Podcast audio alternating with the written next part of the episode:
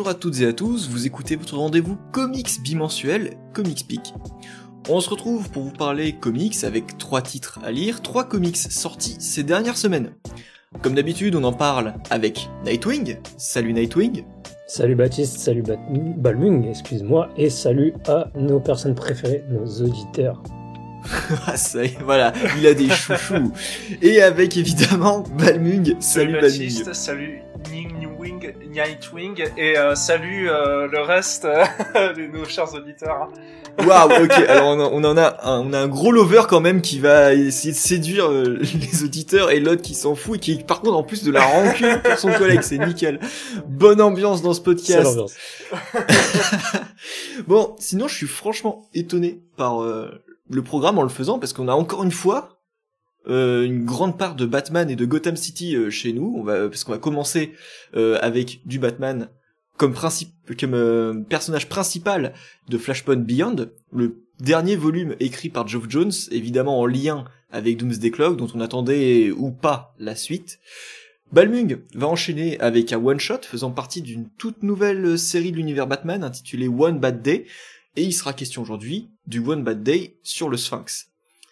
Et ce sera le bon Nightwing qui nous emmènera vers d'autres horizons, des horizons mythologiques, puisqu'il nous présentera le dernier Marvel Deluxe rééditant le run de Jason Aaron sur Thor.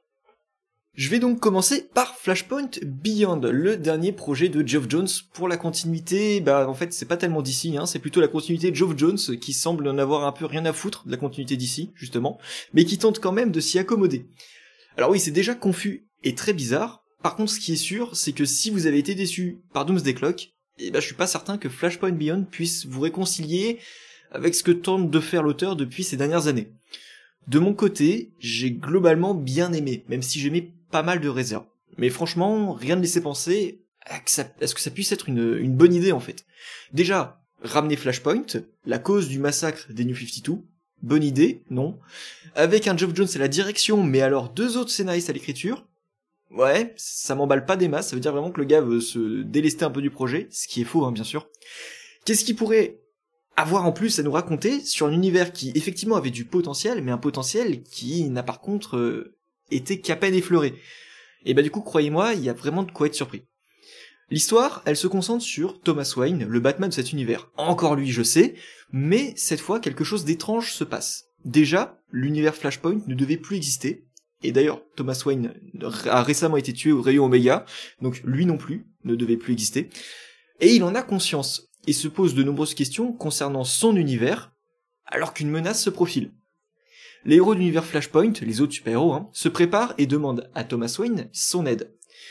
Persuadé d'un problème bien plus grand de l'ordre de l'existence temporelle, Thomas Wayne refuse et préfère mener son enquête. Il embarque alors dans une introspection totale où il va remettre en question sa manière de faire, parce que justement il se retrouve plus riche d'une euh, d'une expérience émotionnelle, puisqu'il a vécu auprès de ce qu'on pourrait appeler son fils parallèle.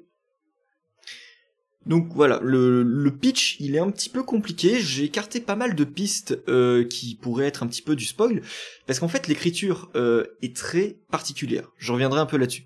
D'abord, je voudrais me concentrer sur la focalisation sur Thomas Wayne, qui peut sembler vraiment opportuniste, mais en fait on met en avant Batman.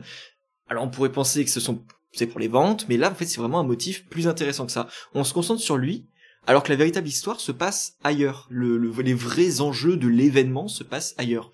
Et du coup, rien que sur ce point, je suis persuadé que le titre va diviser. Parce que là où on peut s'attendre à du gros spectacle, et on a quand même des scènes un peu iconiques, euh, on est plutôt sur un récit introspectif et euh, beaucoup plus personnel. On est vraiment spectateur du spectateur de l'événement. Parce que ce Batman là, c'est pas du tout un héros. Il défend pas la Terre, il défend uniquement ses intérêts personnels. Donc, c'est en accord avec l'idée d'un Batman Flashpoint anti-héros, mais euh, vraiment on va au bout des choses. Ensuite, Flashpoint Beyond va demander pas mal de connaissances, et ça c'est vraiment une sorte de mise en garde euh, vis-à-vis de cet album, parce que de ce que j'ai vu côté communication, Urban Comics le vend vraiment en mode « Eh, regardez, c'est la suite de Flashpoint euh, !» Oula il y a, y, a, 10 ans euh, d'écart là, mon gars, il y a, y a, plein de choses qui se sont passées entre-temps. Et des choses même en dehors de, de Geoff Jones. Ça joue sur plein de connaissances diverses, parce que la direction éditoriale de DC a été catastrophique Et là, on sent que justement, on tente de raccommoder euh, comme on peut les événements. Donc justement, par rapport à ça, euh, je vais vous laisser un petit guide de lecture dans la description de l'épisode, parce que vraiment, c'est du lourd. Donc euh, je vais je vais ficeler ça et puis je vous, vous verrez ça dans la description de l'épisode. Du coup, je vous parlais de Doomsday Clock justement au début, parce qu'en fait, oui, bah c'est pas juste la suite de Flashpoint, c'est surtout la suite de Doomsday Clock.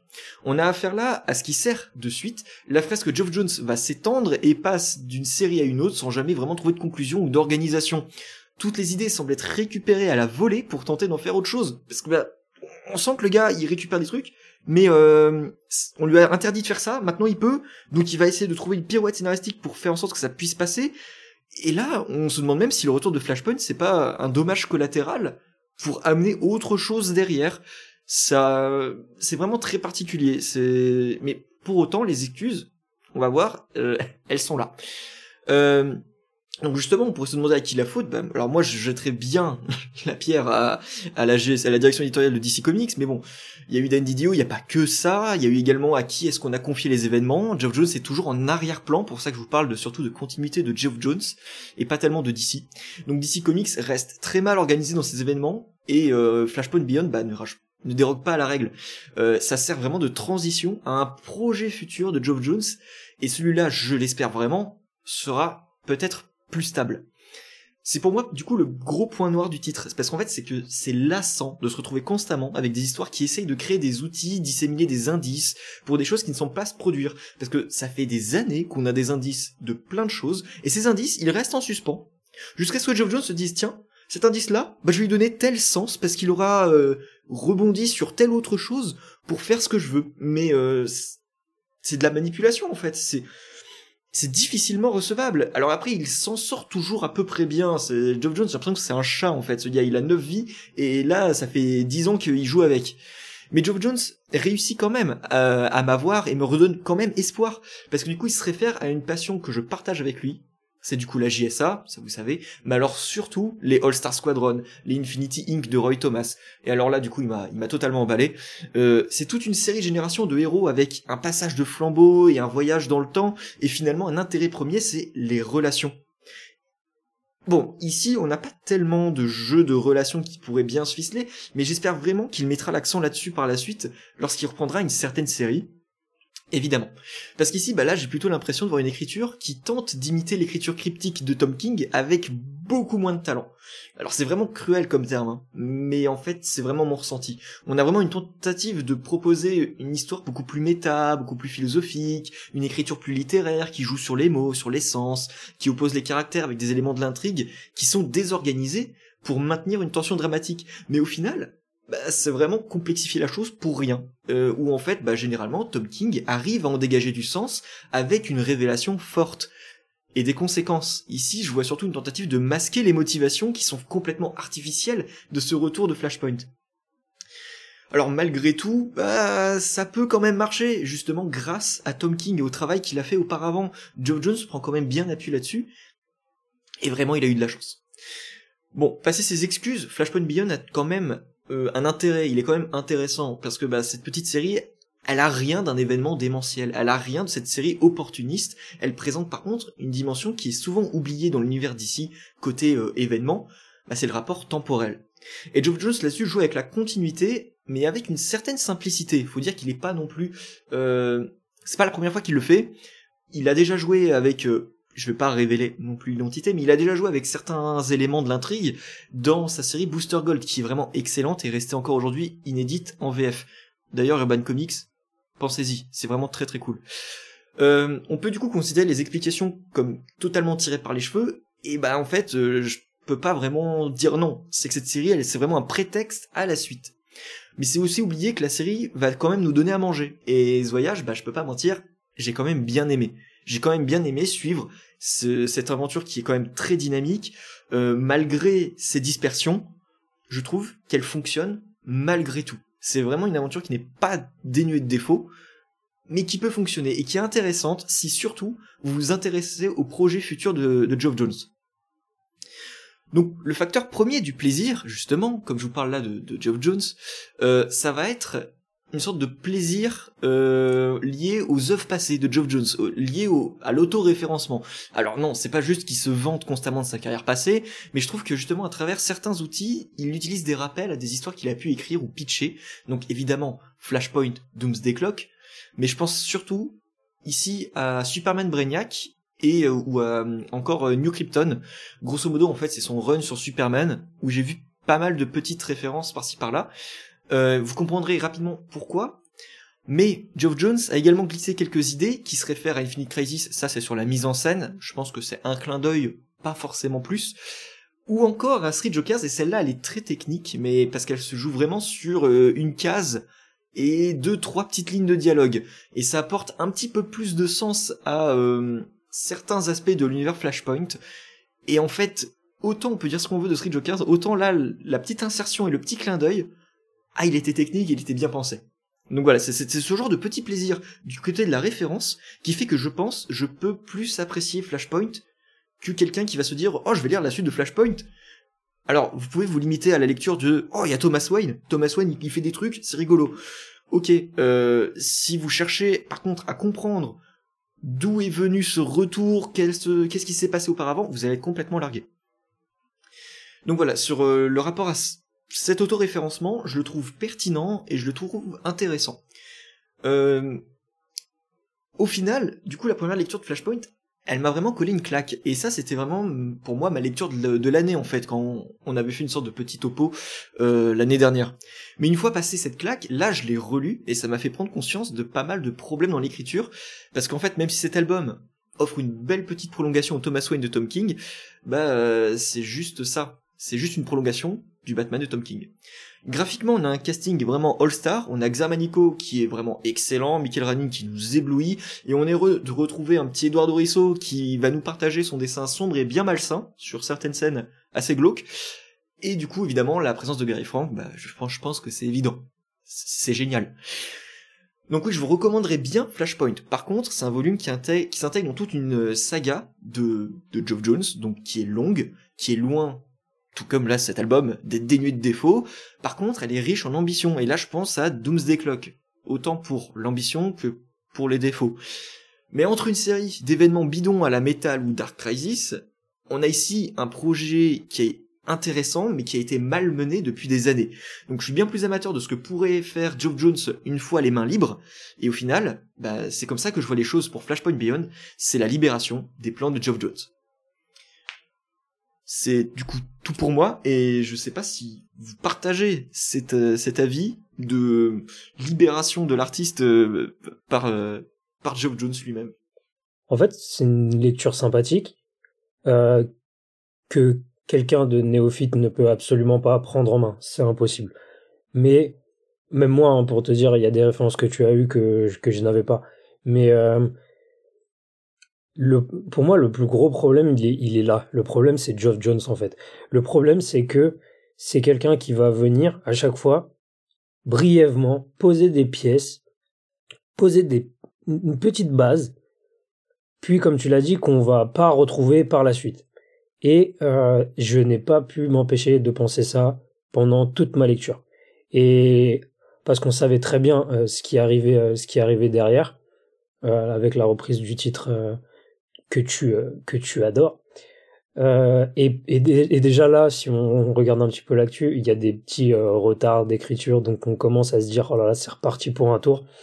du coup, je sais pas, je sais pas parce que c'est c'est très franchement fatigant en fait, parce que j'adore ce genre de récits qui font plein de références, qui, qui donnent de l'importance à, à des événements qui, font tenir cette continuité de l'univers d'ici. Mais on sait très bien que le plan est brouillon, que c'est du bricolage et que euh, bah il est fort possible que euh, les petites pièces qu'on nous a mis euh, devant le nez, bah finalement on les reverra peut-être plus jamais ou on n'aura jamais de réponse. Et maintenant, je n'ai que ce sentiment-là à chaque fois que je lis Geoff Jones sur des événements de ce genre-là. Euh, on peut passer un petit peu son, son titre Shazam par exemple, où là franchement euh, c'est ça illustre le comment euh, il y a des problèmes dans dans sa façon de travailler ou je sais pas si c'est lui directement le problème ou si c'est l'éditorial derrière. Mais euh, c'était un titre qui n'avait aucune euh, ambition plus que ça dans l'univers global. C'était dans son coin. Mais là c'est un titre qui pose des pierres qui sert de qui fait référence à des événements qui ont marqué euh, ces presque 15 dernières années de l'univers d'ici finalement, parce que Flashpoint ça remonte quand même à 10 ans, 11 ans maintenant je crois. Euh, et, et en fait c'est... Oui, il me semble bien qu'il y avait un truc comme ça. Euh, et ouais, c'est ça, c'est ça le souci.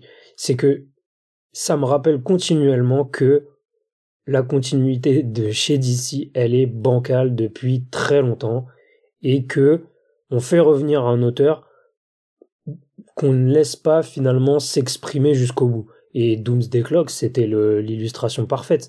C'est-à-dire que on commence avec une idée. Euh, moi, je, reviens dessus parce que c'est le truc qui m'a le plus frustré sur ce titre. C'est le, point euh, politique du titre euh, de, Doomsday Clock. Le fait que, enfin, tout ce qui se passe autour des super-héros, leur origine, machin. C'était la meilleure idée de toute, l'histoire. Elle n'est jamais, euh, elle a jamais refait surface. On n'a jamais eu de réponse. Elle a jamais été réutilisée. Euh, on se demande même si euh, même Geoff Jones avait une idée derrière de ce qu'il voulait en faire. Et, et, moi, c'est ça qui me, c'est ça qui m'énerve, c'est que je n'arrive plus à me détacher de cette idée-là que euh, on verra jamais la suite de tout ça. Ah mais euh, Doomsday Clock, après, moi, c'est un avis différent. C'est vrai que, effectivement, je suis d'accord que le, tout le côté euh, euh, super-héros créé par le gouvernement, c'était vachement bien. Mais pour moi, c'est vraiment le, sur les derniers épisodes où ça part sur euh, je te fais de la pub pour, euh, pour la suite de DC. T'es genre, putain, mec, pourquoi tu fais ça? Après, je sais pourquoi il fait ça, mais bon, c'est juste un peu euh, énervant parce que tu disais, tu disais il aurait pu faire un truc intemporel. Après, le souci, là, bon, là, je, ça, du coup, je, je parle pas du titre, mais je parle en général avec euh, Jones. Je pense qu'à mon avis, on lui a jamais laissé faire ce qu'il voulait. Euh, même si, euh, même si effectivement c'est bordélique, euh, je suis pas forcément, j'ai pas très envie d'avoir des suites de certains de ses titres, hein, notamment Street Jokers, bonjour. Mais, mais le fait est que en fait, ça me rappelle justement, je, vais le remettre en avant, c'est ce foutage de gueule qu'on nous a sorti avec Infinite Frontier en nous disant non mais c'est bon la continuité on s'en fout maintenant tout le monde fait un peu leurs univers dans leur coin et puis tant pis parce que de toute façon on est incapable de recoller les morceaux ça fait 30-40 euh, ans qu'on essaie de le faire on n'y arrive pas on lâche l'éponge je suis genre putain mais génial enfin on va enfin laisser euh, les auteurs un peu s'amuser dans leur coin etc Bon, alors, je vais pas prendre que l'exemple de Jeff Jones, mais il y en a plein où au final on voit que, bah, en fait, on, s'en fout, en fait. Enfin, on, essaie encore de recoller les morceaux et c'est très gonflant. Après, euh, Flashpoint, bon, moi, euh, Flashpoint Beyond, pardon. Euh, c'est vrai qu'effectivement, c'est un bordel de plein de trucs à avoir entre le Batman de Tom King, entre le Flashpoint, mais aussi le Flashpoint euh, Batman hein, qu'il faut absolument avoir lu et pas juste le Flashpoint. Parce que notamment ben, en fait euh, ce qui est génial c'est le fait qu'il nous ramène euh, euh Risso qui lui avait fait le avait dessiné le Flashpoint le Flashpoint Batman justement. Et notamment ben, un personnage qui n'apparaît que dans la alors il me semble oui qu'il apparaît que dans la série Batman il me semble je sais plus ouais normalement c'est ça ouais qui d'ailleurs revient comme un cheveu dans la soupe, bon, sans trop d'explications. Bon après, si il y a une demi-explication, mais bon. Mais euh, le fait est que euh, c'est vrai que moi aussi, quand je l'avais lu, de mémoire, en fait, dans l'ensemble, c'était pas trop mal, mais c'est vrai que quand tu regardais les détails, tu voyais qu'il y avait des longueurs, des trucs qui servaient pas trop à grand chose. Euh, notamment euh, des certains voyageurs ou euh, moi c'est vraiment ça qui m'a fait penser à Tom King. Alors je dirais pas qui sont ces voyageurs mais bon bref. Effectivement ils m'ont fait penser à du Tom King. Après bon en, soi c'est une référence au passé et Jeff Jones il est connu pour ça.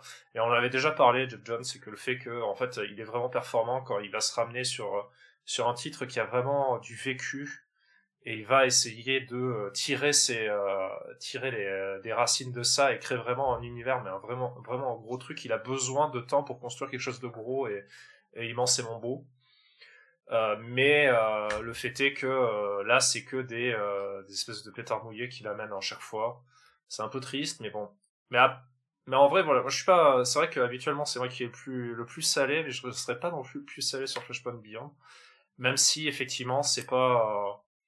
Après, c'est peut-être parce que euh, je lis beaucoup trop de merde chez DC et Marvel ces temps-ci que je deviens gentil avec, mais. Euh, mais oui, effectivement, après, dans les, dans les détails, c'est pas forcément énorme. Et je pense que dans l'ensemble, ça reste une lecture assez, euh, assez potable quand même. Hein, bah, du coup, je pense qu'on est tous un peu mitigés bizarrement euh, là-dessus. Je pensais qu'il allait y avoir un peu plus de. Bah non, non, non, non. Je peux. Je sais pas. Est-ce que vous l'aviez relu Est-ce que vous avez ressenti une différence entre la première et la seconde je lecture pas relu. Ouais, moi euh, malheureusement, je suis resté sur la première. Alors, comme d'hab, je les avais lus en single. Donc c'est vrai que bon, à chaque fois, avec un moindre de différence et que je lis pas mal de trucs, j'ai un peu je les prends un peu euh, en fait en, en séparé les chapitres, on va dire. Et c'est vrai qu'il y avait des, euh, des longueurs. Ouais, je l'avais lu en single et en fait je me suis fait avoir euh, par le format single parce que justement les indices étant disséminés l'histoire déconstruite, euh, je n'avais pas cette sensation de de me faire avoir à travers à travers le récit et son écriture. Par contre là en l'ayant relu de d'un trait, j'ai vu qu'il y avait des problèmes sur la manière dont sont disposés les éléments. Et je me dis, mais en fait, euh, c'est juste un puzzle et c'est mal, enfin, c'est mal dissimulé en fait les révélations. Et le la cause de tout ça est vraiment sans aucune présomption, euh, juste présenter, voilà, il faut faire ça. Et c'est tout. Donc c'est c'est l'aspect un peu dommageable de de la chose, mais voilà, en gros Flashpoint Beyond, vraiment si vous voulez suivre euh, la suite des aventures de Geoff Jones, en tant que scénariste cette fois-ci. Euh, allez-y, euh, comme l'a dit Nightwing, sachez que euh, ça a déjà du retard en VO et que ça en aura encore pour les mois à venir. Donc n'attendez pas une suite en VF tout, bah, tout de suite. Ça, va prendre beaucoup plus de temps que là Flashpoint Beyond.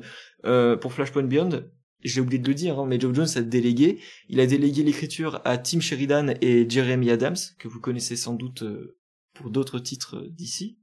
Et pour l'illustration, il a confié ça à plusieurs dessinateurs. Je les ai cités euh, quand j'en ai parlé Xarmanico, Michael Ranin, Eduardo Risso et Gary Frank.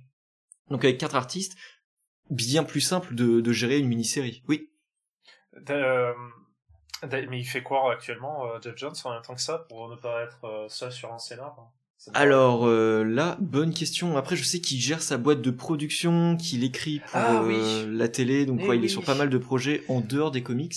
Et par contre, je ne sais pas pourquoi il veut persister à écrire des comics d'aussi avec autant d'importance sans vraiment avoir de temps.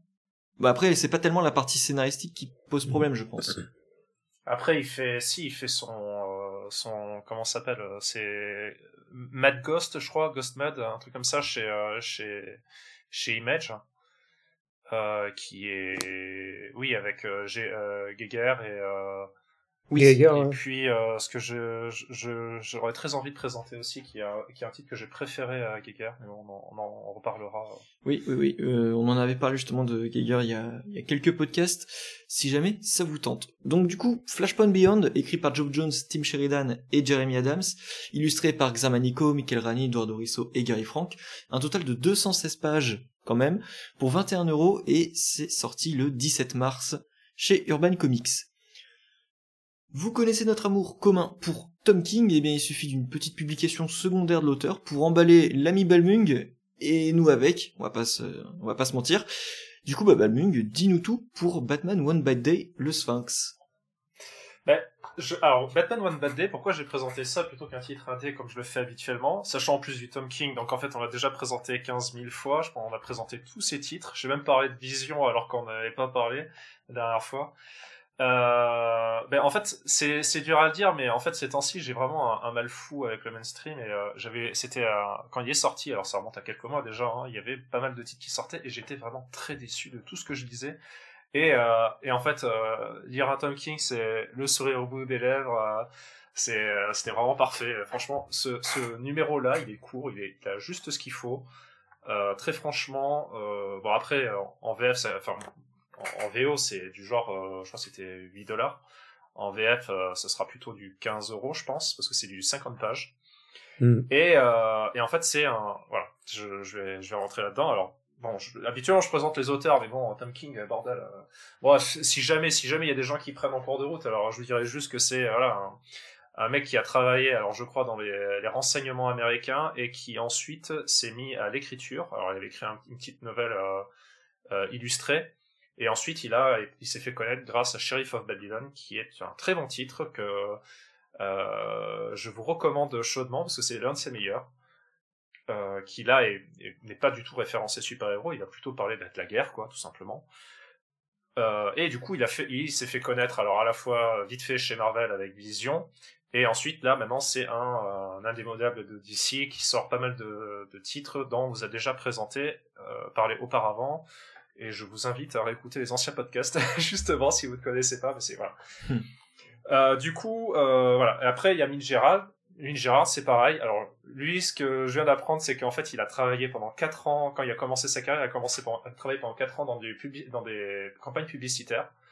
Euh, je crois que c'est pour des du coup des euh, des comment ça s'appelle des, des céréales je crois un truc dans le genre. Et puis bon voilà. Euh, et après, il a travaillé assez rapidement dans de la BD, et notamment, c'est quelqu'un qui est euh, tout le temps fourré avec Tom King. Alors, euh, peu d'exceptions près, mais il est presque tout le temps avec Tom King.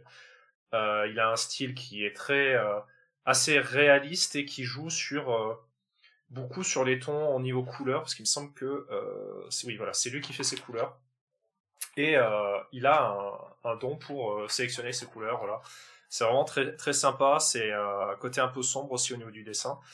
Mais euh, on aura le temps d'en reparler. Donc euh, du coup, alors déjà je vais vous présenter pardon la collection Batman One Bad Day. Alors One Bad Day, au départ quand c'était sorti, c'était censé sortir un numéro par personnage. Donc il y avait justement le premier qui sortait, c'était The Riddler que je vais vous présenter, qui va arriver en France. Mais il y en aura d'autres, il y en aura pour le pingouin, le double face, Freezer et j'en passe. Et j'aurai le temps d'en parler en fin d'émission. Euh, enfin, en fin d'émission, en fin de la présentation, pardon. Et, euh, et en fait, euh, c'est censé présenter grosso modo une euh, à chaque fois, euh, voilà, l'un des personnages. Alors moi, ce que j'avais compris, c'est que c'était surtout un peu le dernier, les, derniers moments de, de, chacun de ses ennemis du, de Batman. Mais il s'est avéré que dès le deuxième numéro, c'est-à-dire le pingouin, on a présenté que c'était pas du tout le cas. Pourtant, il y en a d'autres qui reviennent sur le sujet. Donc, j'ai comme l'impression qu'il y en a un qui était hors sujet lors de sa présentation, mais c'est pas trop grave. Euh, du coup, voilà. Là, on est vraiment sur les, euh, on va dire, sur un pseudo euh, fin de fin de carrière de The Riddler. parce que je vais pas raconter la fin, mais voilà. grosso modo, on suit, on va découvrir enfin un peu mieux le Riddler, c'est-à-dire que alors c'est Tom King. Si vous avez déjà lu son run, vous savez qu'il est, c'est pas sa première fois qu'il présente ce personnage-là. Sauf que dans son run, c'était, on le voyait dans la la guerre des, euh, des blagues et des, euh, et des énigmes, euh, ou l'inverse, je ne sais plus. Oui, c'est ça. Grosso modo, c'était un, un, combat entre entre le, le, Riddler et le Joker, euh, où le Riddler était présenté comme un espèce de, de petit dandy connard euh, qui, qui était voilà qui, qui était plein de plein de détermination à montrer qu'il était le meilleur. là, c'en est tout autre, on va dire. Là, on n'est plus face au mec avec la, chemise euh, entrouverte avec le, torse, euh, le torse euh, épilé. là, on est face à quelqu'un, on est quelqu'un qui est devenu chauve, qui a des espèces de grosses marques autour des yeux et qui, on sent qu'il est, il a, il a bien vieilli, sachant que d'ailleurs dans le récit, on voit son père qui dit qu'il ne l'a pas vu depuis près de 30 ans, sachant que quand il, il se sépare de lui, il devait avoir environ dans les je sais pas, dans les 15 ans. Donc en fait, on est vraiment, voilà, on est face à un, un Riddler qui a déjà de la, bouteille. Euh, et du coup, on va suivre tout simplement le Riddler qui va aller tuer des gens. Euh, là où c'est, où il va même pas jouer sur les énigmes. En fait, il va juste euh, tuer des gens pour attirer euh, l'œil du Batman parce que euh, la, personne qui va participer à son jeu, c'est le Batman. Et, euh, et du coup, il va, euh, il va tuer un peu des gens au hasard, tout simplement pour, euh, pour euh, l'obliger à venir. Alors derrière, on va voir l'impact de ses morts, c'est-à-dire au niveau d'une famille dont voilà un couple qui a un enfant, et le, mari va mourir à cause de lui. Et on va essayer par la même occasion, entrecouper pendant ces scènes-là, le, le passé de, de Nigma, c'est-à-dire que en fait c'était un, c'était en fait un un, gamin d'une famille qui est semble-t-il, noble, euh, qui devait, enfin, qui, dont son un père hyper autoritaire qui l'obligeait à avoir de très bonnes notes, et il était parmi les meilleurs de sa classe, sauf dans une seule matière où euh, euh, le professeur s'amusait à mettre une petite, euh, petite devinette à la fin de ses, euh, de ses examens. Sauf que le, le gamin qui est euh, le gamin Nigma au départ n'avait pas d'imagination. Pour lui, c'était juste de, l'apprentissage par cœur pour son père. Et à chaque fois, il se faisait, il ratait grosso modo ce, cette dernière question, sauf que du coup, il n'arrivait pas à avoir une note excellente, et du coup, il finissait troisième dans le l'univers, enfin dans le lycée auquel il était, et il se faisait, voilà, il se faisait réprimander par son père. Et je vais pas aller plus loin sur cette explication-là, parce que ça va essayer, en fait, de grosso modo expliquer pourquoi le Riddler. Parce que c'est quand même assez étrange, parce que c'est quand même l'un des personnages qu'on voit, euh, l'un des personnages qu'on voit le plus, mais dont on n'arrive pas à avoir en fait une véritable enfin on n'arrivait pas à déceler une véritable euh, psychose dans ce personnage-là, si ce n'est vis-à-vis de bien sûr les énigmes. Mais euh, là où tous les autres, il y a, euh, ils ont tous un petit problème, notamment, je sais pas moi par exemple le le l'épouvantail qui lui aussi se faisait maltraiter par son père. Bref. Ah, bon là du coup j'ai pris le mauvais exemple parce que du coup on a l'impression que c'est la même chose, mais bon. Euh, et pour le coup, en fait, voilà, on est vraiment face à un, récit intimiste avec le personnage là qui lui a décidé en fait de franchir la barrière, de franchir la barrière tout simplement d'être juste un pauvre ennemi de, Batman et dire c'est bon, je vais mettre, je vais, m'amuser à mettre un espèce de trait terminal à, à, Batman.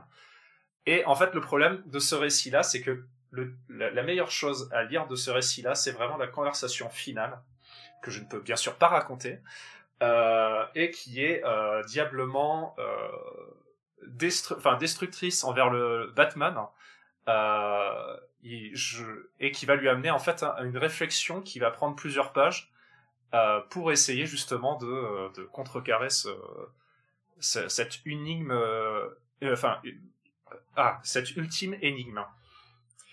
Le, très franchement, pour vous donner une idée, j'avais eu cette même, cette même alors, cette fausse tension qui s'était créée lorsque Snyder faisait du Batman, quand il avait essayé de ramener le, Joker, quand le Joker avait euh, la gueule scarifiée et qui faisait croire que justement c'était la der des der et, euh, dire qu'il allait foutre tout en l'air.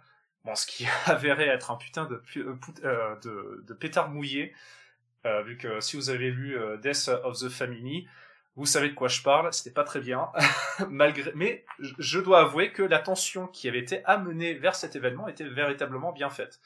Et là, pour le coup, vous avez hein, ce genre de tension-là dans ce titre-là, qui va être vraiment euh, satisfaite à la fin du récit.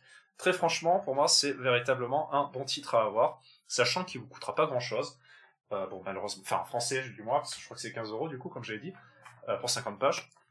Et euh, tant que je suis là, euh, je vais m'amuser aussi vite fait à parler des autres titres parce que je, on en parlait justement avant avec Baptiste. On s'est rendu compte qu'au final, euh, peut-être qu'on allait revenir sur la collection, mais je pense que non de toute façon parce qu'en fait il n'y a pas forcément grand chose à raconter. je vais aller un peu plus court avec les autres titres bien évidemment.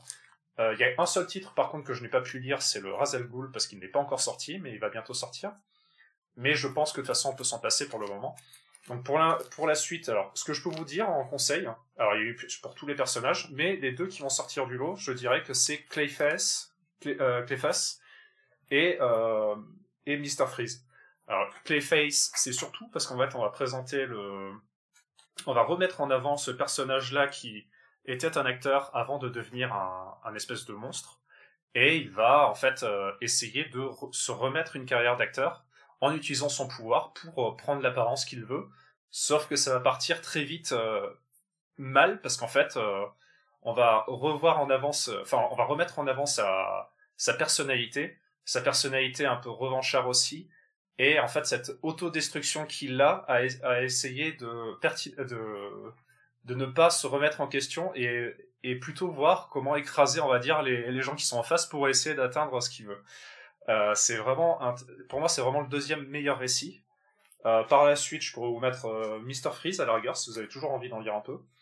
Là où ça va, ça va reprendre en fait un peu l'origine de Mr. Freeze et essayer de lui donner une autre dimension. Alors, je suis pas très fan de cette dimension-là, mais je dois dire que le récit n'est pas non plus très, très, très mauvais à lire, on va dire. Et ensuite, on peut on peut ne pas parler des autres titres parce que je alors les autres titres à ne pas lire si vous voulez mon avis. Euh, Catwoman, dont on avait parlé avec Baptiste, c'est un récit plutôt quelconque qui vraiment euh, on se rappelle pas forcément des euh, grands grand choses. Euh, Bane, qui va présenter là euh, Bane dans le futur, qui va être un espèce de, chevalier rédempteur qui veut combattre les gens qui utilisent encore le, le Venom à des fins maléfiques. Enfin bon, bref, enfin, bref, vous avez compris. Et c'est, ça correspond absolument pas au personnage. L'histoire est pas très intéressante. Très franchement, je vous le, je, vous le passe. Euh, Two Face aussi, qui était pas forcément très intéressant. Alors, sachant que c'est Mariko Tamaki, et Mariko Tamaki, j'ai vraiment du mal, parce que j'ai jamais réussi à avoir un récit qui était à peu près sympa euh, avec elle. Et si bon, il y a peut-être des gens qui vont me dire euh, son, son détective comics, mais même son détective comics, ça tirait sur la longueur, c'était pas très intéressant. Il y avait beaucoup de personnages, et au final, euh, ça duré longtemps pour ne présenter aucun, enfin, mettre en avant aucun des personnages.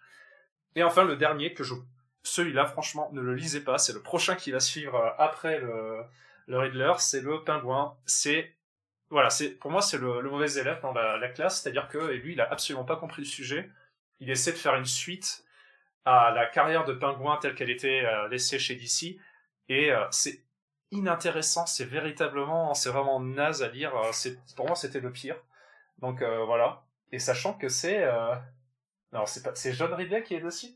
Oui. Non. Oh oh, je oh Je, justement, j'allais revenir dessus en disant que j'étais extrêmement déçu par euh, Batman One by Day dans, dans l'ensemble. Et tout comme toi, hein, je suis d'accord avec, euh, avec toi sur euh, Riddler comme étant le meilleur. ensuite, moi, je suis vraiment très, enfin, très euh, surpris par la qualité de Clayface. Vraiment, Batman One by Day, pour moi, c'était une mauvaise opération de base. Hein. Je, je, je n'attendais strictement rien de tous ces récits. Quand j'ai vu les noms, je me suis dit, ah peut-être, ah, il y aura peut-être quelque chose à en, en, tirer. Bon alors évidemment Tom King, Mitch Garrad, euh, voilà quoi. Par contre vraiment Clayface, Colin Kelly et Jackson Lansing, c'est vraiment un duo de scénaristes qui fonctionne vraiment extrêmement bien. Euh, Kelly Lansing, ils sont en ce moment sur Captain America. On en parlera quand ça sortira en, France. Je pense que ça sort bientôt en plus. Donc il euh, faudra vraiment qu'on en parle parce que ça peut être très très très cool. Et ça c'est vraiment un duo à suivre. J'ai l'impression que j'ai jamais vu de dynamique entre scénaristes fonctionner à ce point depuis Abnet et Lanning et euh, je pense qu'ils peuvent aller très très loin ces deux-là. Et évidemment avec euh, au dessin Xarmanico dont on vient de parler dans Flashpoint Beyond, dans, dans One Bad Day Clayface, il est vraiment excellent. Euh, vraiment le Clayface, j'ai peur que ça soit un des personnages qui attire le moins et pourtant une des histoires qui a un potentiel de fou dans ce qui est développé et rarement Clayface a connu ce genre de développement. Pour Riddler, moi j'ai pas grand chose à, en redire sur ce que t'as dit parce que c'était déjà complet. Je suis un peu moins emballé de que toi sur Mr Freeze. Euh, parce que autant c'est beau parce que Matteo Scalera qui lorgne un petit peu du côté de, de Sean Murphy dans le style, euh, dans l'écriture, Gary Degan est vraiment extrêmement simple. Hein. J'aime bien Gary Degan de temps en temps, mais, j'ai rarement pour de la réflexion. Mais par contre, grosse, grosse, grosse déception pour le pingouin, parce que John Riley, c'est un scénariste qui, qui a du talent. Il est vraiment très très bon. Et, et là, c'est incroyable qu'il livre ça. Je, j'ai pas compris. Ah. Euh, et du coup, toi, Nightwing, pour euh, One Bad Day, que ce soit le Sphinx ou si tu lu les autres? Ah non, je me suis euh, pour l'instant épargné les autres, mais Clayface, du coup, m'a donné envie parce que j'avais passé à côté de l'info que c'était Xarmen ah. ça. Et ouais, Riddler, franchement, bon moment, très bon moment de lecture je me suis juste fait une réflexion, c'était le Riddler, ça a toujours été un petit peu un personnage dont on s'est plus moqué qu'autre chose. Et du coup, ça faisait euh, le revirement était assez marrant à voir, c'est de voir que Tom King s'est dit bon allez, comme ça là, il dit si j'arrêtais d'être marrant et que je je je mettais tout le monde à à la peine que ce soit Batman, que ce soit la police. Euh, je fais référence à une scène euh, en particulier où là tu te dis bon le gars a juste plus envie de se marrer, il se dit c'est moi le patron, euh, les gars je vous ai tué, le game est plié. Et c'était avec le recul, je trouve que c'est un petit peu artificiel, mais sur le moment à la lecture, en fait c'est c'est super bien amené et, euh, et je crois qu'en fait la partie moi que j'ai préférée honnêtement c'est le développement de son passé en fait Oui. Je trouve que c'est un, un, élément que enfin je, je n'ai jamais vu ça euh, concernant ce personnage là et pourtant le Riddler on en a mangé euh, pas mal euh, ces dernières années. Tom King en avait fait un super un super personnage hein, dans la dans la guerre des des blagues et des énigmes. Mais Ouais. euh, mais là il y a un- y a encore un niveau au-dessus. Et euh, et pff, franchement euh, du coup ça m'a fait repenser à à Scott Snyder et son et son Riddler euh, comment c'était euh, cet arc déjà euh, bah c'était l'an zéro Ah oui, non mais ça. l'an zéro Non mais ça. c'était et, et, et j'ai pas pu m'empêcher d'y repenser sur le moment en disant c'est fou c'est le même gars c'est le même personnage et et et il y a un récit où il est bien et c'était pas Ouais. l'an zéro Non, mais c'est clair. Et du coup c'est euh, c'est c'est super agréable de voir des personnages aussi euh, dont on a ri énormément pendant un moment et qu'on a pris pour des seconds couteaux là franchement euh, il en fait un un, un un maître du crime en 60 pages et en, en le développant de façon super intelligente et super super passionnante alors rien que pour ça ça, c'est. euh, 15 euros pour 60 pages c'est c'est dur mais super histoire Bah après. euh, et puis Mitch Gerhardt au dessin, les pages de Mitch Gerhardt, euh, il y a des pages en gris vert euh, qui sont incroyables. Juste avec deux couleurs, euh, elles m'ont elles m'ont mis par terre. C'est c'est tu le disais, hein, il, il- il joue lui-même avec ses couleurs et euh, pff, c'est super agréable de voir ça. C'est super agréable. c'est- c'est c'est- en fait rien qu'en voyant les tu vois j'ouvre un, un, un- un passage rien qu'en voyant les couleurs je sais de euh, à quel à quel moment dans l'histoire on est. En fait c'est c'est c'est exactement ça c'est véritablement il joue euh, entre les ambiances justement du vert et euh, dans le dans le passé je me rends compte que c'est que du- de l'orange. Alors notamment parce que le personnage est, l'orange, est ouais. rouge je pense aussi bon ça c'est autre chose. Et du coup bon ces deux couleurs c'est vraiment génial il met il, il sait jouer avec ça euh, euh, D'ailleurs, juste pour dire, oui, pardon, je parlais de Clayface tout à l'heure. Oui, euh, je vous conseille par contre quand même de lire. euh, si... Alors c'est un plus, hein, mais sinon c'est pas grave si vous l'avez pas lu.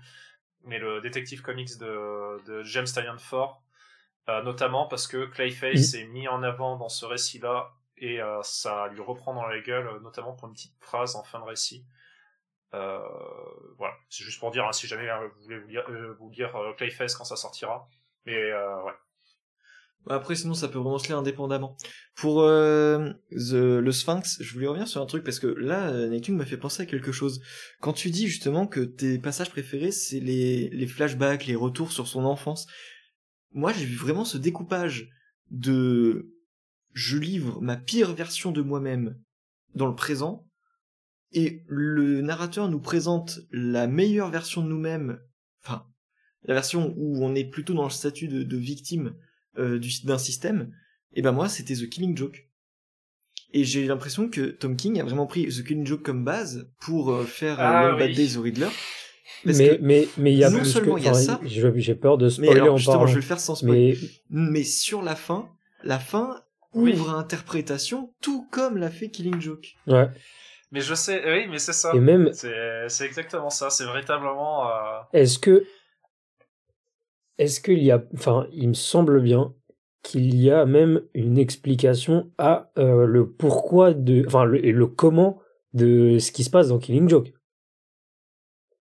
Euh, concernant euh, le, le comment il a réussi à trouver ou une certaine personnalité pour pouvoir euh, Alors justement, moi j'ai vu ce rapprochement là sur ce plan-là parce que justement dans un dialogue que tu peux avoir entre le Sphinx et un autre personnage dans une euh, durant un interrogatoire, euh, le sujet portait vraiment à quelque chose de proche. Et je me suis dit déjà il y, avait quand même des indices qui sont disséminés à gauche à droite. Et ça m'a vraiment fait écho en même temps sur la mise en page euh, sur voilà, pas tout à fait sur les mises en page mais plutôt sur la manière dont, dont sont représentés les éléments et les suggestions qu'on peut avoir à gauche et à droite. Et euh, je trouvais ça vraiment intelligemment mené comme référence constante pour un personnage tel que le Riddler. je trouvais que d'un côté c'était là où tu, tu peux te dire ok c'est quand même prétentieux là tu te dis la référence elle est quand même assez fine et présente dans, dans ses caractéristiques euh, propres et je trouvais ça plutôt bien euh, et à côté de ça j'ai adoré les petites piques euh, un peu méta, les, les réflexions un peu méta, du style euh, à un moment il y a une case du euh, oui euh, que c'est comme ce- c'est comme cette idée de de one bad day où j'avais aucune idée. Et je me dis mais comment est-ce qu'il a réussi à glisser ça et que ça soit cohérent dans le dialogue? Je dire c'est très fort ça D'ailleurs, on parle de on, on parle de référence à Killing Joke, mais en fait, le titre de cette euh, collection, euh, c'est du, c'est carrément une référence à Killing Joke en elle-même. Ah euh, oui, oui, oui, ouais, oui, c'est vrai. le, le rapprochement coup, est, mais du- était beaucoup plus simple je à faire. en fait. pour rien t'as raison Et du, coup, en plus, je me, ça me fait une révélation parce que euh, Baptiste, tu, tu te sur Clayface, euh, tu, tu te rappelles c'est quoi la, la pièce euh, dans euh, que joue Clayface, ouais Killing Joke. ah bah oui bah oui bah oui Oh, tout est, tout, est lié. Tout est lié. Un on a, on a compris un- non mais on a l'impression d'avoir compris un truc de fou alors qu'en fait c'était évident depuis le début nickel ça. franchement on est bien on est Ah mais attends, et du coup c'est Tout est lié. c'est pour ça en fait du coup que le Joker est le seul à pas avoir de récit en fait. Oui, mais alors, du coup, explique-moi pourquoi, pourquoi est-ce Pourquoi que Kitman euh, il a pas de récit? Pourquoi Kitman il a pas un récit? Parce qu'on a déjà ce Killing Joke dans le run de Tom King, Ah mais euh, t'as t'as du coup le Riddler qui respecte totalement Killing Joke, t'as euh, Clayface qui est le meilleur, Ouais. qui a une bonne référence à Killing Joke, mais les autres? Mais les autres, mais. mais attends, Mais mais, les- alors, à la rigueur, mais du coup, euh, c'est peut-être pour ça que, en fait, c'est, ça essaie de créer le récit phare. Et je pense que le problème, c'est que pour le, le Freeze, euh, ben justement, c'est peut-être ça, c'est qu'il a essayé de prendre sur du Bruce Team.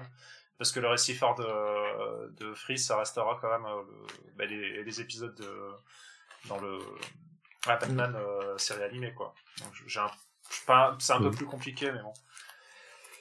Euh, pour les autres, par contre, non. Pff. Après One Bad Day, ah, mais si, mais du coup, je me rappelle un peu mieux du Two Face, mais c'est, à la rigueur, le, si, il y a un seul positif, une seule positivité dans ce récit, alors que tout le récit est vraiment garbage, c'est euh, euh, d'essayer de, de, passer à autre chose. hein. Parce que notamment, si vous le savez bien, euh, Two Face c'était un ami, un ami de Batman et de, de, Gordon. Et grosso modo, euh, t'as sans cesse des récits sur non mais t'inquiète pas, on va te réparer ton visage et tu vas pouvoir revenir avec nous et tout. euh, on va essayer de faire un passé, un, un erza du passé. Et, dans ce récit-là, euh, voilà, il essaie vraiment de montrer qu'il passe à autre chose. Mais euh, le récit est pas bien parce que malheureusement, voilà. C'est le seul point positif maintenant que je me rappelle un peu mieux du récit, mais voilà. Euh, ouais, je, je pense qu'on va pouvoir euh, s'arrêter là pour euh, pour Batman One Bad Day. Donc Batman One Bad Day, le Sphinx, écrit par Tom King et dessiné par Mitch Gerhards, 72 pages pour 15 euros et c'est sorti le 17 mars. Les tomes suivants, normalement, si Urban euh, suit bien la ligne euh, de chez DC, ce sera du coup un album par mois pour les mois à venir. Euh, vous pouvez vous- dire, on se fait la collection, mais si on a vraiment deux conseils à vous donner, ce sera le Sphinx et Clayface, euh, qui comptent parmi les meilleurs de la collection. De Gotham à Asgard, il n'y a qu'un pas, puisque Nightwing compte bien vous parler de la fin du run de Jason Aaron avec sa réédition au format de luxe chez Panini. Alors, je sais pas si Nightwing, tu vas nous présenter uniquement cette euh, fin de run, ou si tu vas revenir un petit peu sur l'ensemble. Euh, je vais peut-être me concentrer juste sur la fin parce que euh, je pense que le- revenir sur l'ensemble, ça mériterait peut-être euh, un podcast euh, tout entier tellement il y a Ouais, de, ouais, tellement il y a de choses à dire. Mais, euh, mais tu parles du Deluxe ou tu Ouais. parles du, du 100% de ce, ce- celui qui est sorti? Alors il y a 100% et en plus il y a Deluxe à côté. C'est le 100% Mais Ah, j'ai cru que c'était les Deluxe, du coup, j'ai fait des recherches sur les Deluxe, mais Ouais. c'est vrai que ça me paraissait pas si cher que ça pour un Deluxe. Et non, parce que le, le- alors les Deluxe, je crois qu'on en est même pas, en- on en est euh, encore avant euh, War of Realm de mémoire. Oui, ben non, mais on est même pas, je crois qu'on a même pas attaqué euh, euh, ah, Jane Foster euh, en tort, il me semble. Voilà. En- mais par contre, on a War of Realm en Deluxe. Merci. Autant pour moi, du coup, en 100% Marvel. Et du coup, ouais, on se concentre sur donc la toute fin du run de Jason Aaron. Un run, si je devais euh, le résumer euh, brièvement euh, dans son dans son dans sa qualité, un run assez incroyable. dans tous les sens du terme, que ce soit sur le fond et la forme, et surtout le, avoir un, ce niveau de qualité sur cette période de temps qui m'a l'air de d'avoir duré 10 ans, mais mais euh, passionnant du, début à la fin. Donc là, on se concentre sur la fin de ce run et notamment dans un premier temps les cinq derniers numéros euh, du run de donc euh, sur la série Thor principale. Donc des numéros qui vont se passer donc plus ou moins pendant et après War of the Realms, qui est un event mais il est fracassé par la, stratégie éditoriale de Marvel à, base de, de, de tie-in en, en veux-tu en voilà. Euh, c'est un, c'est un event plutôt bas du front et en plus qui se rajoute des tas de, branches par-ci par-là sur des personnages dont on n'a absolument rien à faire, qui n'ont absolument aucune euh, valeur ajoutée dans, dans le récit principal. Euh, tu peux sauver un ou deux, euh, deux par-ci par-là, mais je vous fatiguez pas, concentrez-vous peut-être sur les événements de la série principale pour garder euh, les, les, les, éléments les plus importants et continuer le, le, la série Thor euh, en elle-même parce que c'est un event vraiment. En fait, cet event fait fabriquer. C'est ça son problème. C'est du blockbuster bas du front qui vient un petit peu parasiter, je trouve, le, le run de Aaron et, et je sais pas si c'était vraiment une idée à lui, une commande, mais, mais bon je trouve que ça jure avec le reste. Donc, on commence avec le, le, numéro 12, donc jusqu'au numéro 16 euh, pour la fin de ce de cet ongoing qui a été euh, relaunché je ne sais combien de fois. Euh, D'ailleurs, petite parenthèse, un run insupportable à, à suivre en VF ces dernières années, donc surtout en 100%. donc ouais, vive les rééditions en, en format beaucoup plus beaucoup plus chargé en, en numéros. Euh, donc numéro 12, on a euh, un numéro qui se passe clairement pendant euh, War of the Realms et après les événements qui sont arrivés à, Loki. Loki qui va se faire dévorer par son père, voilà, on le dit comme ça. Une belle relation père-fils. Dé dévoré par, par Lofé et donc il se retrouve à faire face à lui-même d'une certaine façon même de plusieurs façons. Et euh, c'est un numéro euh, complètement euh, d'introspection sur le personnage, sur le comment il en est arrivé là, le pourquoi il en arrive là, dans même pourquoi il fait ces choses-là. il se rend compte de même qu'il est à l'origine de certaines choses que je ne spoilerai pas ici pour vous laisser découvrir.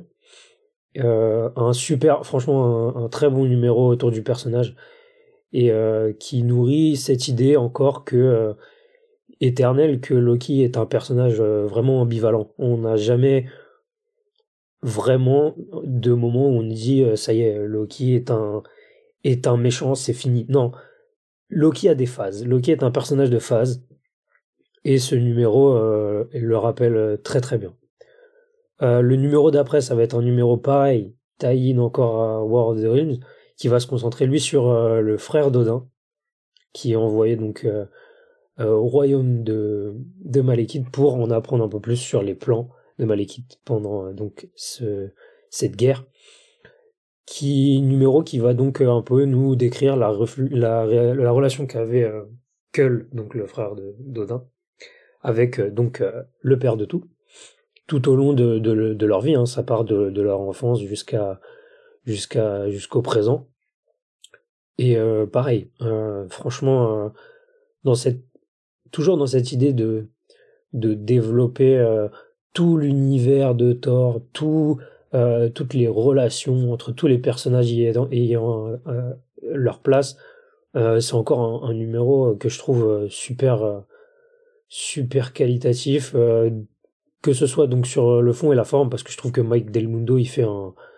J'adore ce, dessin, et surtout sur l'univers de, Thor, c'est super coloré, c'est... Euh, on, a même l'impression d'avoir, euh, au niveau des couleurs, d'avoir affaire à une peinture à certains moments, tellement c'est... Euh, tellement c'est doux, tellement c'est le trait ressemble vraiment à du à, du pinceau à certains à certains niveaux.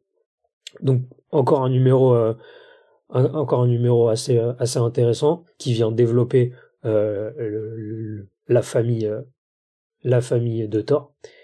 Ensuite, on va se diriger vers trois numéros qui vont conclure et euh, nous faire basculer sur euh, l'après euh, l'après Thor.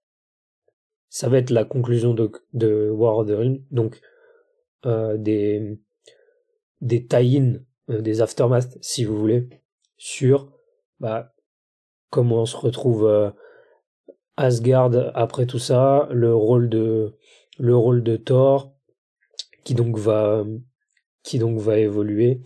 Mais avec le numéro 14, on commence avec un numéro euh, pas vraiment pas vraiment très beau et euh, un numéro qui va être à l'image de, de l'event un peu bête dans sa façon de d'aborder euh, d'aborder la temporalité. Je m'explique pour ceux qui n'ont pas qui n'ont jamais mis la main sur sur le run d'Aaron.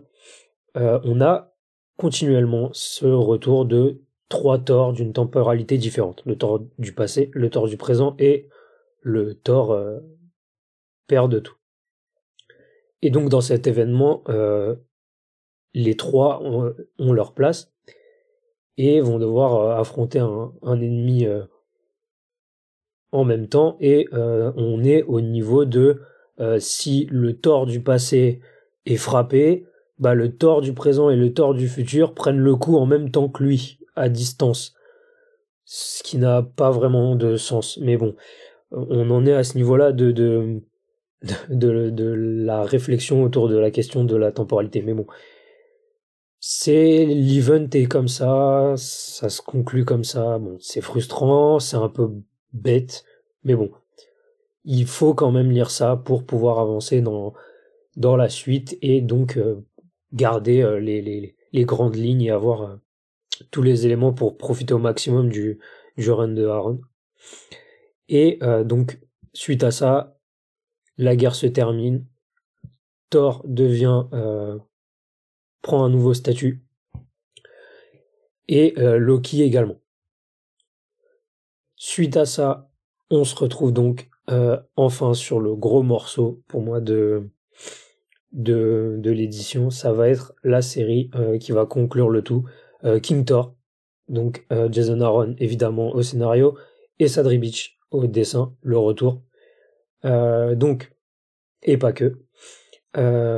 donc le Thor du futur qui revient dans sa temporalité et se retrouve face à son ennemi de toujours, qui a réussi à mettre la main sur la nécro-épée. En parallèle de ça, on a les petites filles donc de Thor qui vont euh, essayer avec l'aide de, Shadrach, le dieu des bombes. Pour, euh, pour ceux qui ont lu euh, le run de, de, Thor, vous connaissez donc le personnage. Et donc avec son aide, ils vont tenter de trouver des dieux afin d'aider Thor à sauver l'univers globalement. Donc c'est on est sur un plot pas forcément très profond, pas forcément innovant dans, dans sa façon de dire les choses ou dans son dans l'histoire qu'elle qu'elle met en place. Mais c'est une série qui va pour moi conclure de façon plus que satisfaisante euh, parce que c'est clairement on finit comme on a commencé. Euh, c'est euh, on reprend les éléments du premier arc on y apporte une conclusion et si on peut dire on se retrouve avec pas des, pas des effets de miroir, mais la boucle est bouclée. Et c'est ce sentiment que euh, qu'on n'a pas toujours euh, à la fin d'un run. Et j'étais assez, euh, j'étais assez sceptique au départ. Je suis toujours assez sceptique sur les fins de run. J'ai toujours peur de bah, de voir un truc bah, tomber à l'eau et, et avoir un départ en fanfare pour finalement finir avec un, pétard mouillé. Et euh, en fait, non. On a là une, euh, conclusion euh, plus que, plus que satisfaisante avec donc des, des clins d'œil, des références à tout ce qui a été fait, le retour du personnage du début, donc comme je disais, on boucle la boucle. qui est pour moi le c'est assez assez bizarre de dire ça mais cette série King Thor m'a juste donné envie de recommencer le run de Aaron parce que euh, ça fait tellement de références au premier arc que et le, premier arc est tellement euh, génial je trouve que euh, en fait on n'a pas vraiment envie que ça se termine. On a plutôt envie de redévorer le run dès le départ. Donc bon le peut-être le petit bémol qu'on peut avoir c'est que c'est un peu on est sur de la surenchère et de la démesure un petit peu avec l'antagoniste euh, sur le l'aspect de nécro épée par exemple. Ça devient euh, plus gros plus fort plus voilà. Bon. Il fallait que ça soit il fallait ça pour conclure. Il faut bien que la, la, fin soit un petit peu plus euh, euh hallucinante un peu plus démesurée encore une fois mais bon avec tout le travail qui a été fourni euh, au départ, euh, c'est franchement, euh, franchement une conclusion qui se tient, qui, qui est donc encore une fois satisfaisante. Peut-être Essadri Beach en très clairement en pas en méforme, mais quand on compare au départ, on sent énormément de différences au niveau du détail, au niveau même des couleurs. je trouve qu'il y a beaucoup moins de d'attention à tout ce niveau-là. Et euh, c'est dommage. Et encore une fois, c'est l'idée que j'ai eue euh, en, lisant ce, cette mini-série, c'est punaise, j'ai envie de revoir le Esadrivich de euh, du massacreur de Dieu. Et. Donc c'est une fin de run. Aaron a bouclé la boucle. Il fait référence à un petit peu tout ce qui a été fait. Il apporte une conclusion à son développement de Thor qui pour lui est un personnage euh, finalement euh, en perpétuelle quête du mérite, euh, que ce soit d'être digne de l'admiration des gens, digne de son rôle de Dieu, de son rôle de, de, de parent même, de, de grand-père, et surtout digne de, de l'héritage de d'Odin finalement. Et avec cette fin, Aaron ne conclut pas seulement son histoire, il ouvre à de multiples suites et fins possibles tout en ayant quand même sa propre conclusion à son histoire, à son tort. Et c'est là que je trouve que, euh, que pour une conclusion de run qui m'effrayait au, départ, comme à chaque fois pour une conclusion de run, euh, Aaron s'en sort super bien et euh, King Thor honnêtement fait, fait, fait le travail à ce niveau-là. Donc c'est agréable de voir ça. C'est triste de devoir mettre fin à un run pareil parce que je je n'ai pas dévoré un, run sur un personnage euh, Marvel euh, comme celui de Thor et je ne pense pas qu'il la dégale. Euh, je parle de, de ces 20 dernières années. Et donc c'est une super histoire, un super run à dévorer de bout en bout, malgré cet event de War of the Ring qui aura parasité un petit peu le tout pour moi et euh, qui aura marqué l'histoire du personnage. Très honnêtement, je pense, euh, même si j'ai jamais tout lu de, de, de, l'histoire de Thor, j'ai lu les, les, les principaux euh, événements marquants, les, les, plus, les, plus, les séries les plus importantes et, et plus connues, notamment Straczynski, des choses comme ça. Et je pense que rien n'aura marqué plus le personnage que ce Ron-là. Et au point qu'il a même eu l'honneur ce run d'être euh, massacré euh, au cinéma. Eh ben ça valait le coup de finir comme ça. tu m'étonnes que le mec il redoute les fins de run quand il termine ses, chroniques comme ça. euh, mais d'ailleurs, du coup, euh, le, le, Ah, le, le, fait qu'on ait eu le, le 100% après l'omnibus, du coup, c'est vrai, parce qu'en fait, je me plaignais, je me disais, non, mais attends, ils ont sorti, ils ont commencé en 100% et ils ont fait le recueil, ils ont fini le recueil avant de sortir le. Mais c'est vrai que c'était à cause du film, tout simplement. C'est vrai que c'est un peu triste, quoi. C'est un peu chiant parce que du coup, on a, nous, on a dû attendre. Enfin, ceux qui ont lisé en, 100%, on a dû attendre, je crois, au moins 6 mois plus tard pour avoir la, fin.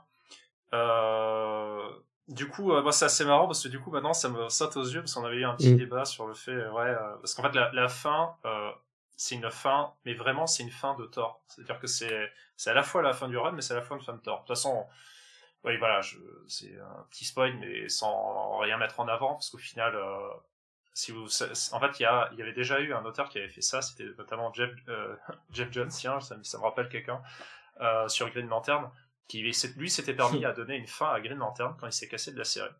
Et du coup, euh, pour l'auteur qui vient après, c'est genre euh, bon bah tu fais avec. Et du coup, moi j'ai déjà fini le, j'ai fini la carrière de Green Lantern, donc en fait tu fais quoi? Bon, euh, la personne qui arrivée derrière a, a, dit ok, je prends un burin, et je tape comme un fou dessus jusqu'à ce que tout soit pété. Ça c'est autre chose. là, c'est une fin, mais c'est pas une fin qui est contraignante. C'est-à-dire qu'en fait, vu que la fin se passe à la fin des temps, peut-être, peut-être pas. Euh, ben en fait, c'est pas grave parce que du coup, on peut toujours parler du présent et c'est pas très grave en fait. C'est oui, effectivement, dans un dans des milliards d'années, euh, il y aura une fin à tort, mais c'est pas grave en fait parce que du coup, euh, la, la, vie suit son cours et la fin euh, du tort du présent reste satisfaisante. la fin du tort du futur est véritablement géniale et notamment c'est peut-être pour ça en fait moi la deux mesures de puissance ça ne m'étonne pas dans un dans un contexte où c'est quelqu'un qui a vécu, euh, qui a vraiment vécu euh, ben, tout en fait. Il a tout vécu, euh, donc qui puisse, qui puisse éclater des, des planètes avec ses éclairs, ça ne me choque pas en fait. c'est et pour le coup, c'est pas juste des combats à la shonenesque, etc. C'est il y a quand même beaucoup de, de réflexion. Il y, a, il y a beaucoup de réflexion. Il y a de la réflexion. On va pas dire beaucoup non plus, mais mais je trouve que ce, cette fin est véritablement satisfaisante, sachant qu'en plus, c'est pas comme si c'était un, un, un, cheveu dans la soupe, c'est qu'elle est, elle est utilisée quand même depuis longtemps. Il y a beaucoup de remises en avant de justement ce nécro-épée, de ce, de ce Loki, etc., qui risque de revenir. Euh, pour moi, c'est vraiment, c'est vraiment quelque chose qui a été pensé de, de, en long et ce qui est génial avec son run, c'est que c'est quand même quelqu'un qui a dû subir en plein milieu de son run un énorme changement, c'est-à-dire, enfin, dès le début de son run, on va dire. Quoique, euh, début, c'est un peu, ouais, bon, bref. Disons, euh, voilà, euh, on va dire sur le premier tiers de son run, il se fait obligé de changer carrément son histoire. C'est notamment parce qu'en fait, Jane Foster, alors j'ai pas besoin de, de, lui poser la question, je sais forcément que c'est pas lui qui a tiré pour que Jane Foster récupère le marteau. Euh, oui, parce que c'est un spoil pour les gens, euh, je suis désolé, euh, mais je pense que de toute façon, la plupart des gens ont moins vu le Thor 3, même, même si, voilà. Non, il n'y a, pas de spoil, voilà, c'est ça. et du coup, en fait, c'était quelque chose. En fait, je dis ça parce que c'est obligatoire, parce qu'en fait, c'était une période où tous les, tous les héros de chez Marvel se faisaient remplacer par des par soit des personnages féminins, soit, enfin, je, je vais pas, je vais pas rentrer dans le débat, on s'en fout. Euh, c'est juste que du coup, voilà, c'était absolument pas vers ça dans lequel il, tirait, et pourtant il a su composer avec et faire quelque chose de très intéressant avec le personnage de Jane Foster jusqu'au retour du, de, de Thor, euh, Thor Edinson. Et, euh, et, et, je trouve ça vraiment génial. Et effectivement, War of Realm, bordel, pourquoi ramener les Avengers? Et, euh, et en fait, je me disais, ouais, c'est parce qu'on lui a obligé à mettre plein de séries, c'est pour ça qu'il est devenu pas très bon et tout, en plus avec tous les Avengers. Puis on a vu Jason Aaron sur les Avengers et je me dis, bon, peut-être que c'est aussi sa volonté et que je pense qu'il n'est pas fait pour faire des équipes de super-héros. Je ne sais pas. Mais en tout cas, ouais, voilà, c'est euh, véritablement l'un des runs les plus cultes de Thor, ça, c'est sûr. Euh, J'oserais même le mettre euh, bah au même rang que toute façon, euh, Thor, euh, Thor, de Simonson, qui est pour moi celui qui forge le plus euh, le, le, socle de base de Thor, en fait. Donc voilà, moi en tout cas, c'est c'est véritablement sur du, de la lecture mainstream, sur un, un, un run chez Marvel, c'est quelque chose qui est vraiment très appréciable. Ok, bah écoutez... Et toi, Baptiste? Ah bah moi de mon côté je n'ai absolument rien lu de tout ça. Euh, ah. Non en vrai je voulais me prendre les omnibus en VO mais euh, c'était pas le bon mois on va dire. Ça piquait un petit peu côté euh, tarif. Euh, surtout deux omnibus tu vois ça faisait mal. En plus c'est mal foutu ces omnibus parce que du coup t'as un omnibus sur Jane Foster et un omnibus sur euh, Thor sauf qu'en fait Jane Foster arrive en plein milieu du run.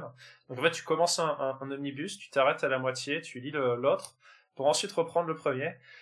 Euh, bon après c'est compréhensible, euh, mais c'est compréhensible dans le but du film parce que du coup il y a des gens ils, vont avoir envie de dire ah mais attends euh, Jane Foster, c'était un, un, vraiment, a vraiment été tort et tout. Ah, j'ai trop envie de lire ce, cet omnibus. Bon, après, ça, c'est dans la tête de tous les fans, mais dans la vérité, je, dans la réalité, je suis absolument pas sûr que ça fonctionne comme ça, sachant que des gens qui ne sont pas initiés aux comics. Alors là, par contre, je suis même sûr et certain que ça ne marche pas. Bon, juste pour un truc, c'est que des gens qui ne sont pas initiés aux comics, ils disent rien du comics et qui vont vouloir s'y intéresser, tu leur dis, ok, très bien, Jane Foster, ben tiens, 80 balles.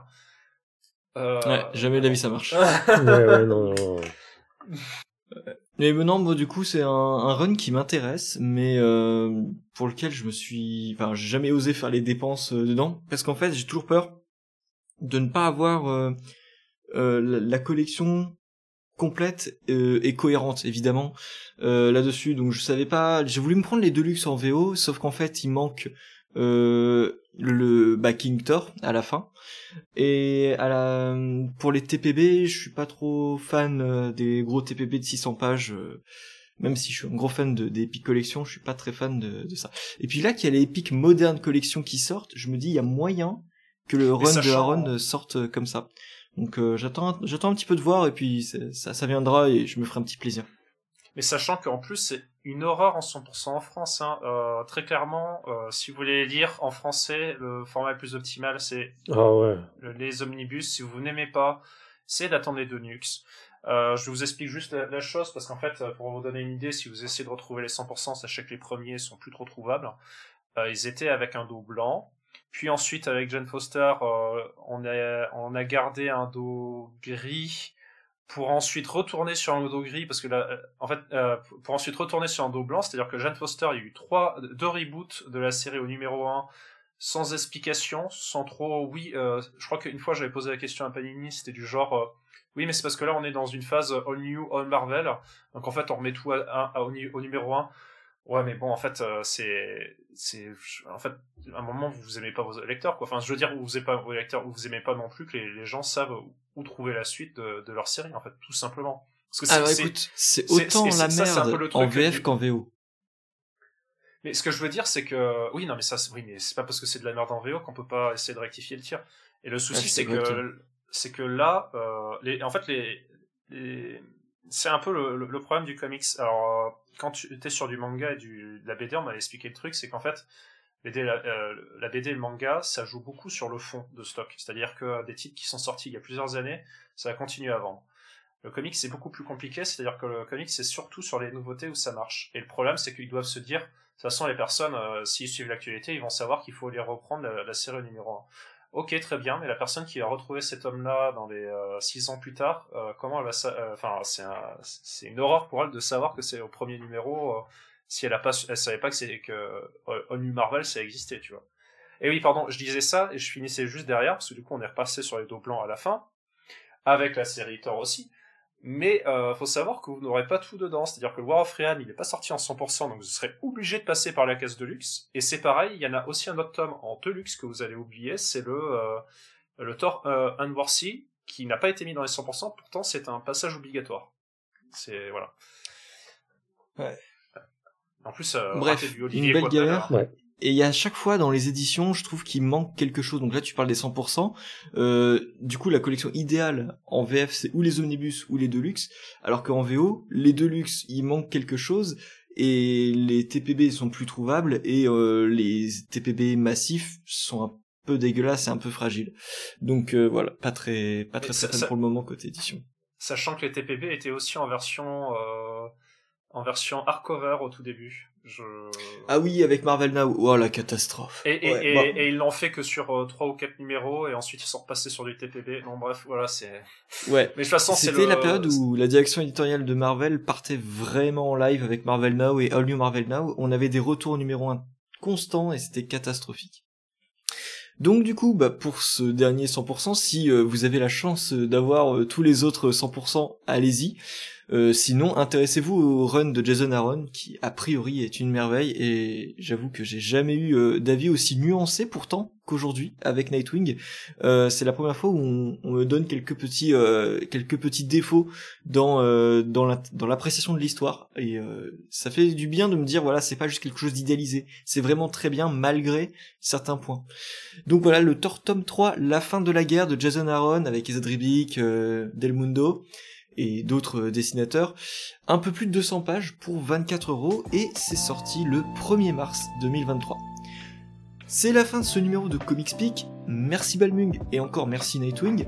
Et évidemment, Et de merci rien. aux auditeurs. Un plaisir. On vous invite à suivre Comics Peak sur les réseaux, Twitter, Instagram, pour qu'on puisse échanger entre deux émissions.